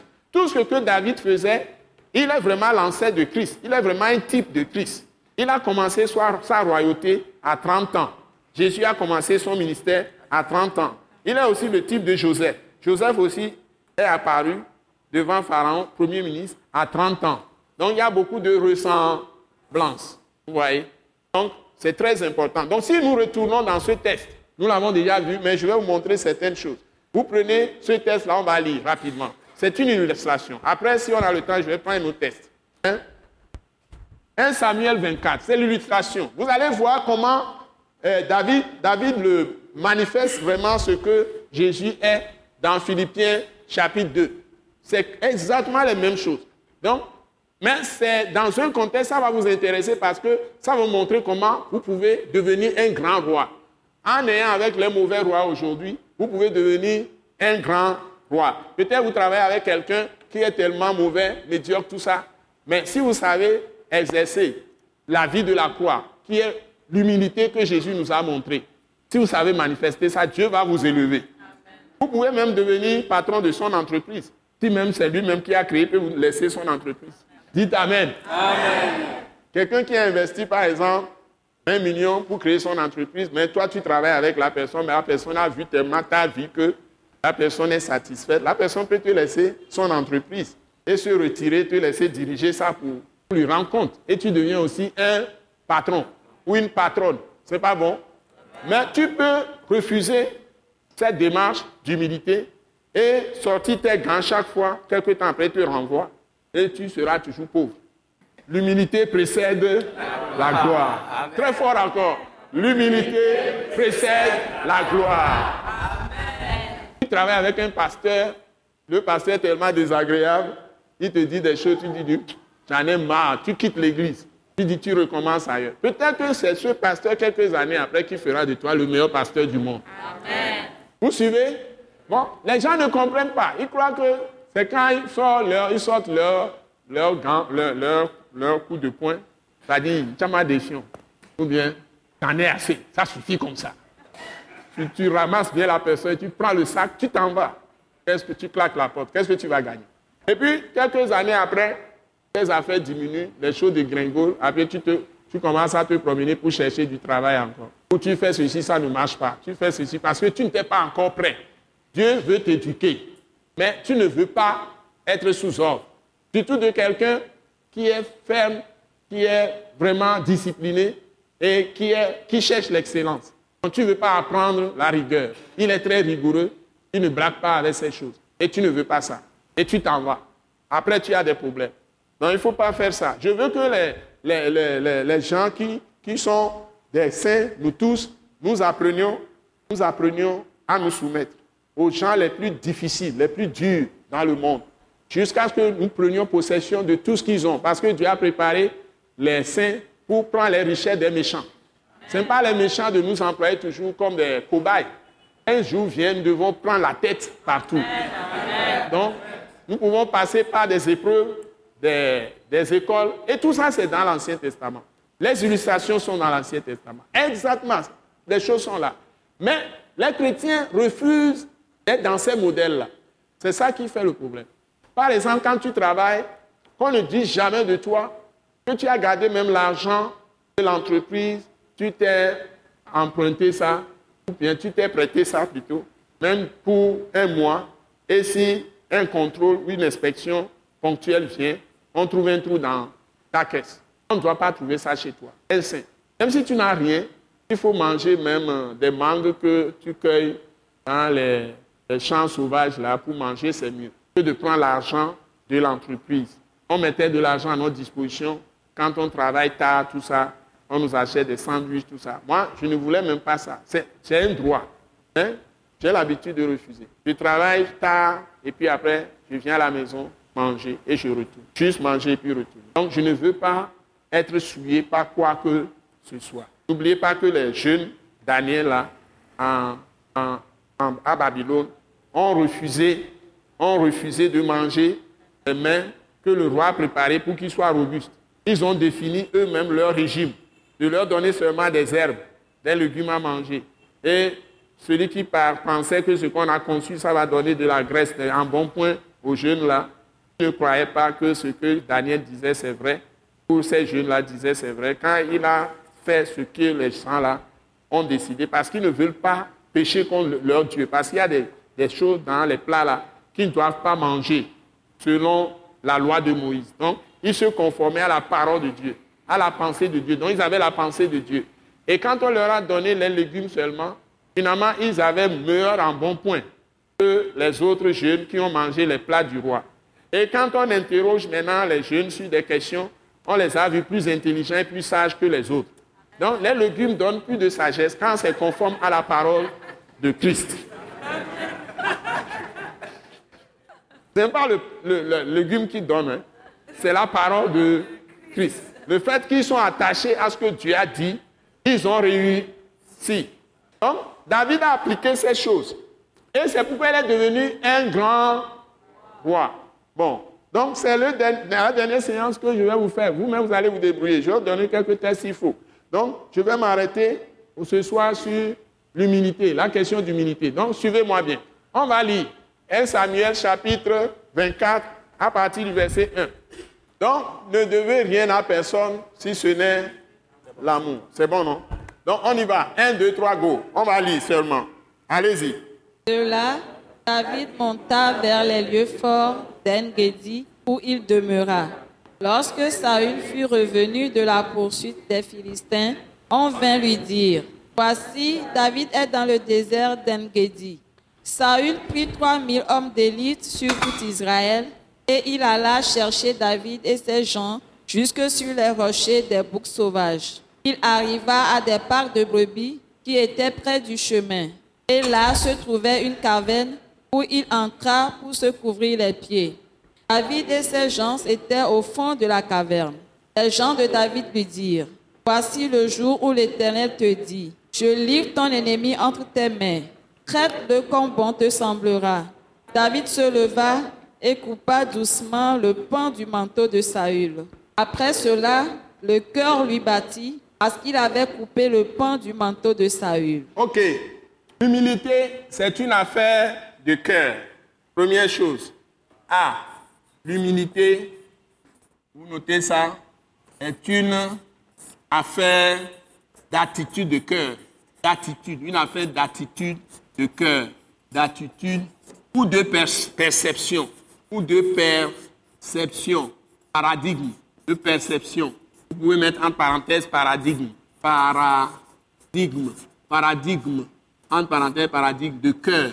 C'est une attitude ou une perception de cœur. C'est-à-dire, tu vois les choses selon Dieu et Ça te détermine quoi Il va répéter ça dans le chapitre 26. Ce qu'il fait dans le chapitre 24, il va faire les mêmes choses dans le chapitre 26. C'est là où Dieu m'a parlé que c'est une attitude de cœur, une manière de percevoir les choses dans le cœur. Donc, il ne fait pas les choses comme les autres, David. Vous voyez? Donc, voilà, Saül a pris 3000 hommes d'élite dans l'armée, les meilleurs pour tuer David. David avait combien d'hommes autour de lui? Il avait combien d'hommes? Total des hommes qui suivaient David en ce moment précis. On a donné ça, c'est combien? Non, ce n'est pas 400. Non, ce n'est pas 300. Ils étaient en tout 600. Ils étaient en tout 600. Parfois, il y a 200 qui sont fatigués. Ils, s'arrêtent en route, ils, gardent les, bagages. Mais il y a 400 qui le suivent. Et, mais ils sont au nombre de 600. C'est des gens qui étaient mécontents, qui ne sont pas des soldats même, des gens qui sont frustrés. Certains sont frustrés ou bien on les a, on leur a pas rendu bonne justice. C'est des gens qui ne sont pas contents en quelque sorte, qui l'ont rejoint et qui sont devenus ses compagnons. Ils sont autour de lui. Et comme euh, Saül le persécutait, voulait le tuer coûte que coûte, donc les gens se sont joints à lui, savaient que c'est lui qui a l'onction maintenant et que c'est lui qui doit remplacer Saül. Mais Saül faisait tout pour le liquider. C'est ça.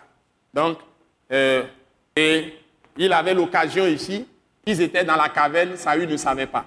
Il est parti se reposer là-bas. Et ses soldats sont dehors. Donc, ils pouvaient proprement le tuer, le liquider et le jeter quelque part. Mais ils n'ont pas fait ça. Bon, nous allons voir la suite. Verset 6. Continuons. Verset 6. 1, 2, 3, go.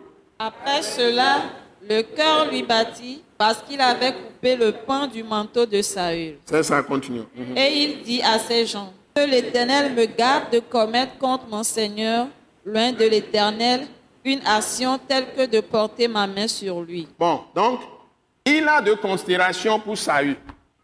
Vous voyez, c'est son ennemi, mais il le respecte. Nous devons respecter même nos ennemis. Nous ne devons pas parler n'importe comment de nos ennemis. C'est-à-dire que ton ennemi, s'il est fort, reconnaît sa force. Si tu fais le malin, si moi je suis en Christ, et tu commences à bombarder des paroles, il faut connaître là où se trouve sa force. Tu dois considérer ton ennemi. Tu dois le connaître. Tu dois savoir comment il travaille, quelles sont ses stratégies. Tu dois bien le connaître et savoir ses points forts, ses points faibles, etc. Tu ne dois pas ignorer ce que ton ennemi est et puis parler en l'air. Tu dois considérer, tu dois avoir de la considération pour ton ennemi. Donc ici, il a du respect pour son ennemi. Il a de la considération pour son ennemi.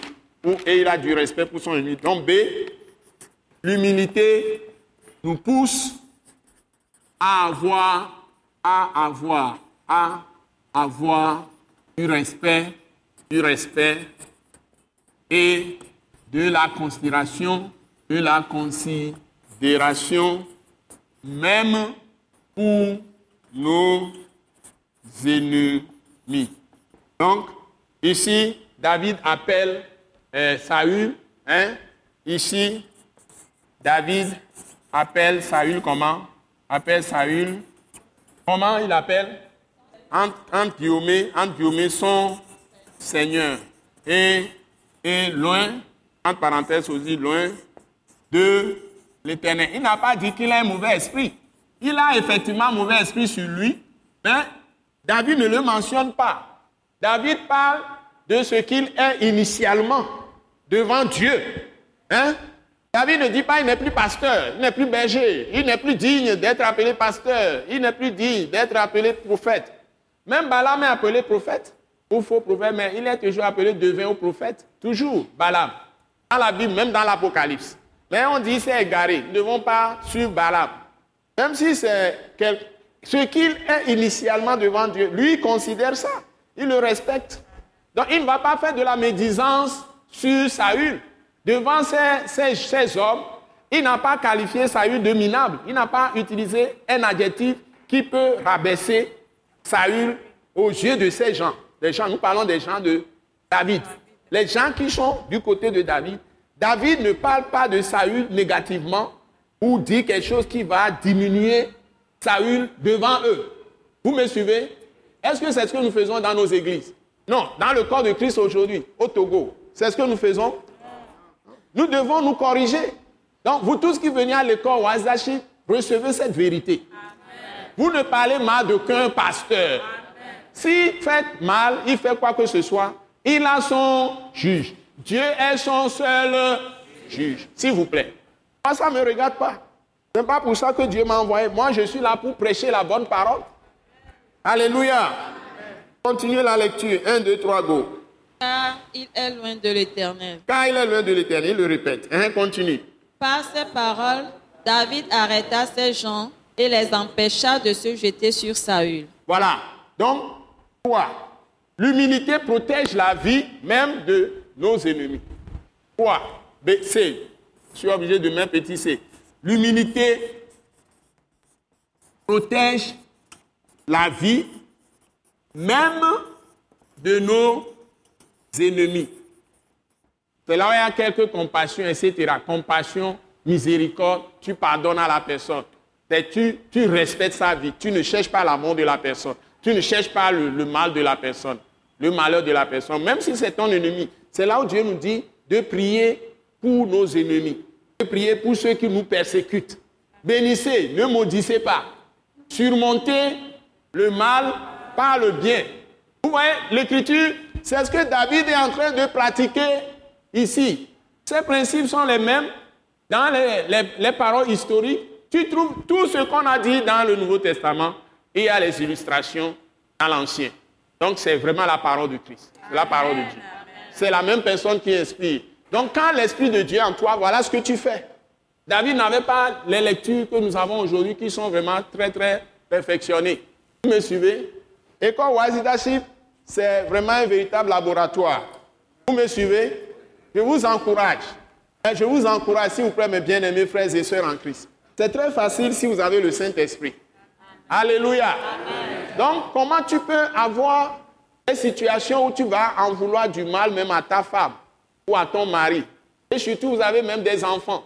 Et tu vas avoir une attitude de vouloir détruire l'autre. Ça ne peut jamais ça ne peut jamais être si on est vraiment chrétien.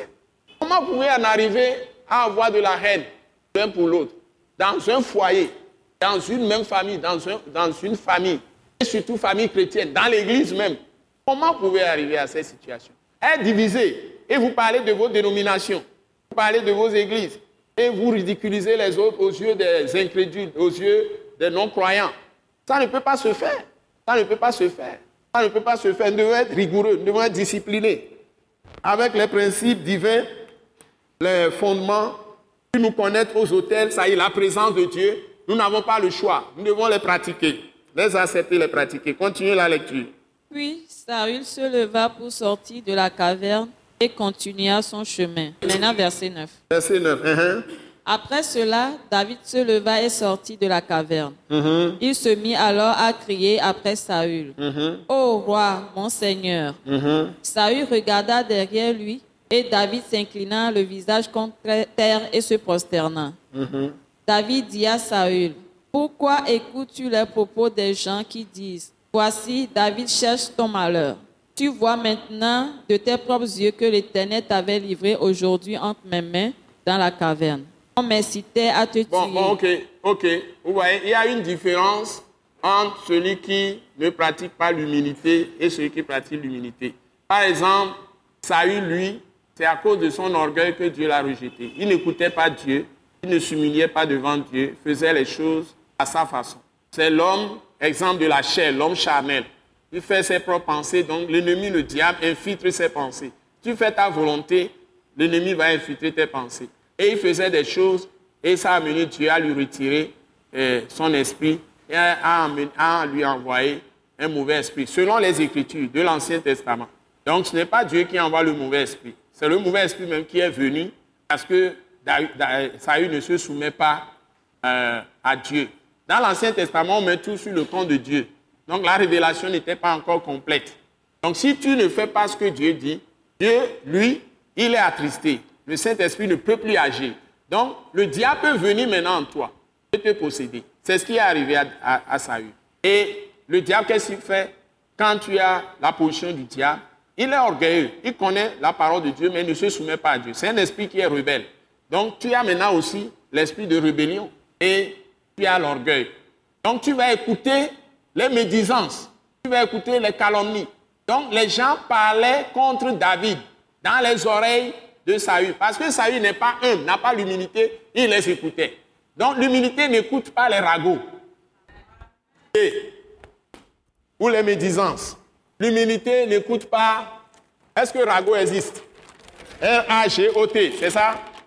Il n'y a pas sans circonflexe L'humilité, tu refuses ça. L'humilité n'écoute, n'écoute pas les ragots, les médisances, les médisances ou calomnies. calomnie. Donc, tu refuses de participer à ces jeux. Sinon, la lèpre va venir sur toi comme Marie, c'est-à-dire Dieu va te frapper de grands mots. Il ne faut pas écouter les calomnies, il ne faut pas suivre ce que les gens disent. Il ne faut pas partager ces choses avec ceux qui calomnient en racontant les péchés des chrétiens ou des disciples de Christ. Ce n'est pas ça ton travail. On continue. On est sur quel verset maintenant? Verset 11. 1, 2, 3. Vous lisez aussi verset 11. 1, 2, 3, go. Tu vois maintenant de tes propres yeux que l'Éternel t'avait livré aujourd'hui entre mes mains dans la caverne. On m'incitait à te tuer, mais je t'ai épargné et j'ai dit, je ne porterai pas la main sur mon Seigneur, car il est loin de l'Éternel. Vois mon Père. Vois Voilà, il appelle maintenant mon Père. L'humilité, hein, c'est ce qu'on a dit dans Philippiens 2. L'humilité fait voir les autres comme s'ils sont au-dessus de nous. L'humilité nous fait voir, nous fait voir les autres, nous fait voir les autres comme étant au-dessus, au-dessus de nous-mêmes, au-dessus de nous-mêmes. Nous fait voir les autres comme étant au-dessus de nous-mêmes. C'est-à-dire que tu considères, par exemple, je vois mon fils Philippe, bien que je suis son père, quand j'ai des choses à discuter avec lui dans ma pensée, j'attends qu'il m'apporte plus de lumière, comme s'il est plus intelligent que moi. C'est pourquoi je vais le consulter et dire, discutons. Donc, je n'ai pas de préjugés à l'avance que je connais tout et je n'ai pas besoin d'avoir son avis.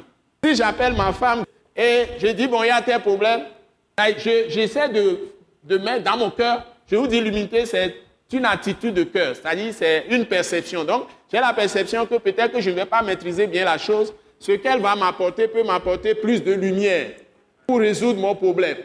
Donc, je ne vais jamais faire les choses à son insu. Vous me suivez?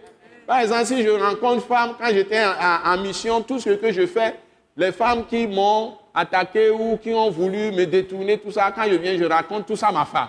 Comme ça, la prochaine fois, le Seigneur va me protéger. Parce que je ne cache rien. Et la façon avec laquelle je réagis devant ces femmes, je raconte tout à ma femme. Je vais au service, si c'est des femmes qui m'ont essayé de séduire, je reviens, je raconte tout. Même je décris la femme, si un jour on est en train de sortir, je, raconte, je, t'avais parlé de celle-là. Hein. Comme ça, je me bloque moi-même pour ne pas tomber dans l'infidélité. Quand une femme veut me séduire, je, je- sors la Bible, je dis, est-ce que tu veux connaître Christ? Je commence à annoncer l'évangile. C'était mon meilleur, ma meilleure méthode quand j'étais jeune. Quand je vois les filles, je dénonce tout ce qui est prostitution, tout ce qui est débauche. Je lui parle tout ça. Après, comment je peux encore lui proposer moi-même? C'était ma stratégie parce que j'étais un grand champion d'évangéliste.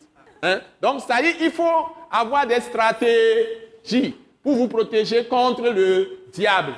Alléluia. Donc, David appelle ici un roi qui est rejeté par Dieu. David appelle Saül mon père. Un, bon exemple. Da- David, Da- David appelle Saül un roi rejeté, virgule. Un roi rejeté par Dieu. Il le sait très bien. Rejeté par Dieu, mon père. Mon père. Les gens croient que un, un homme de Dieu a eu un problème. Et le problème vraiment est coriace. Et c'est honteux. Bon, maintenant il ne peut plus être mon père.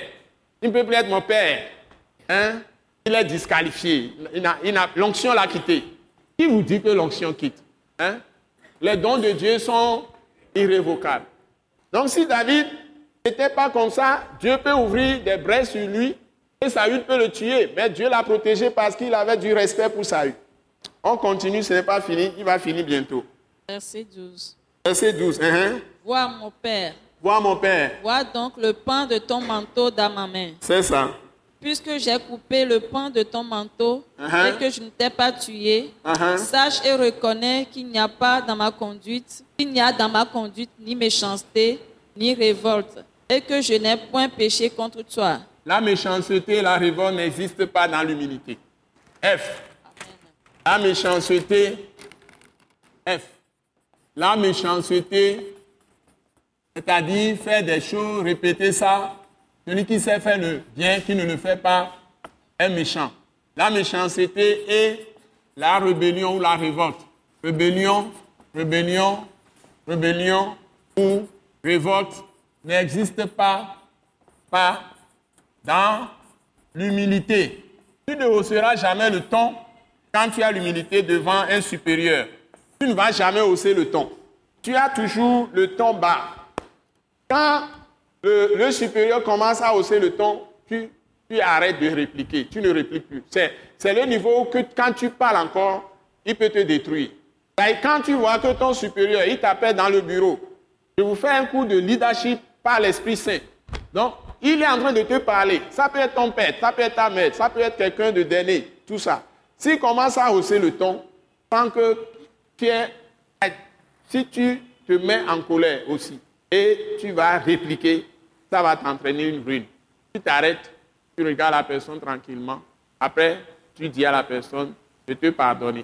Je te présente mes excuses. S'il vous plaît, pardonnez-moi. Ce n'est pas une faiblesse. Ce n'est pas du tout une faiblesse. Hein? Ce n'est pas une faiblesse.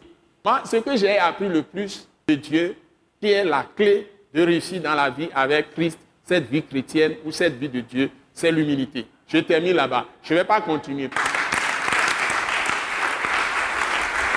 Amen, amen, amen, amen. Acclamons le Seigneur. Acclamons le Seigneur.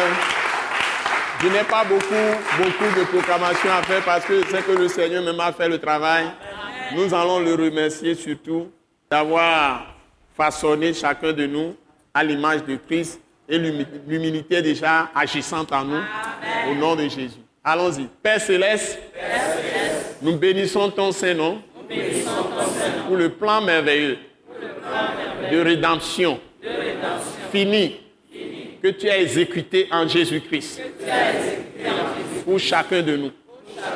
Nous savons que par la mort de Christ, notre vieil homme a été mis à mort et le corps de péché a été détruit dans la mort de Jésus-Christ. Et par sa résurrection, tu nous as ressuscités avec lui. En nouveauté de vie. Pour marcher par l'esprit que tu nous as donné. Père céleste, merci d'activer toutes les paroles que tu as déjà semées en nous, que tu as réveillées en nous, pour que nous marchions d'une manière digne agréable à toi et que nous manifestions, toi notre Père céleste, dans ce monde de ténèbres, pour que le monde reçoive ta lumière par le nom puissant de Jésus-Christ, sous l'action du Saint-Esprit, au nom puissant de Jésus. Amen. Acclamons le Seigneur très fort. Alléluia. Alléluia. Alléluia. Donc tout à l'heure, je vais vous donner la main et je vais vous bénir et sachez que Dieu est avec nous. Recevons la bénédiction. Et maintenant que la grâce merveilleuse de notre Seigneur Jésus-Christ, l'amour de notre Père céleste, la communion du Saint-Esprit demeure avec nous tous, nous accompagne, la main puissante soit sur nous et qu'il fasse lui sa face sur nous tous, sa bonté nous soit multipliée au nom puissant de Jésus-Christ de Nazareth. Amen.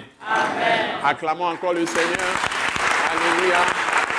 Et tu donnes la main à ton frère et tu lui dis, tu es mort avec Christ et ressuscité avec lui. Il ne faut pas oublier ça. Tu es déjà mort avec Christ. Et tu es ressuscité avec lui. Tu es mort avec Christ et tu es ressuscité avec. Nous croyons que vous avez été bénis et édifiés à l'écoute de ce message et vous exhortons à persévérer dans la grâce de Dieu. Pour plus d'informations et pour écouter d'autres puissants messages, merci de visiter le site web www.atacinternational.org. Soyez bénis en Jésus-Christ.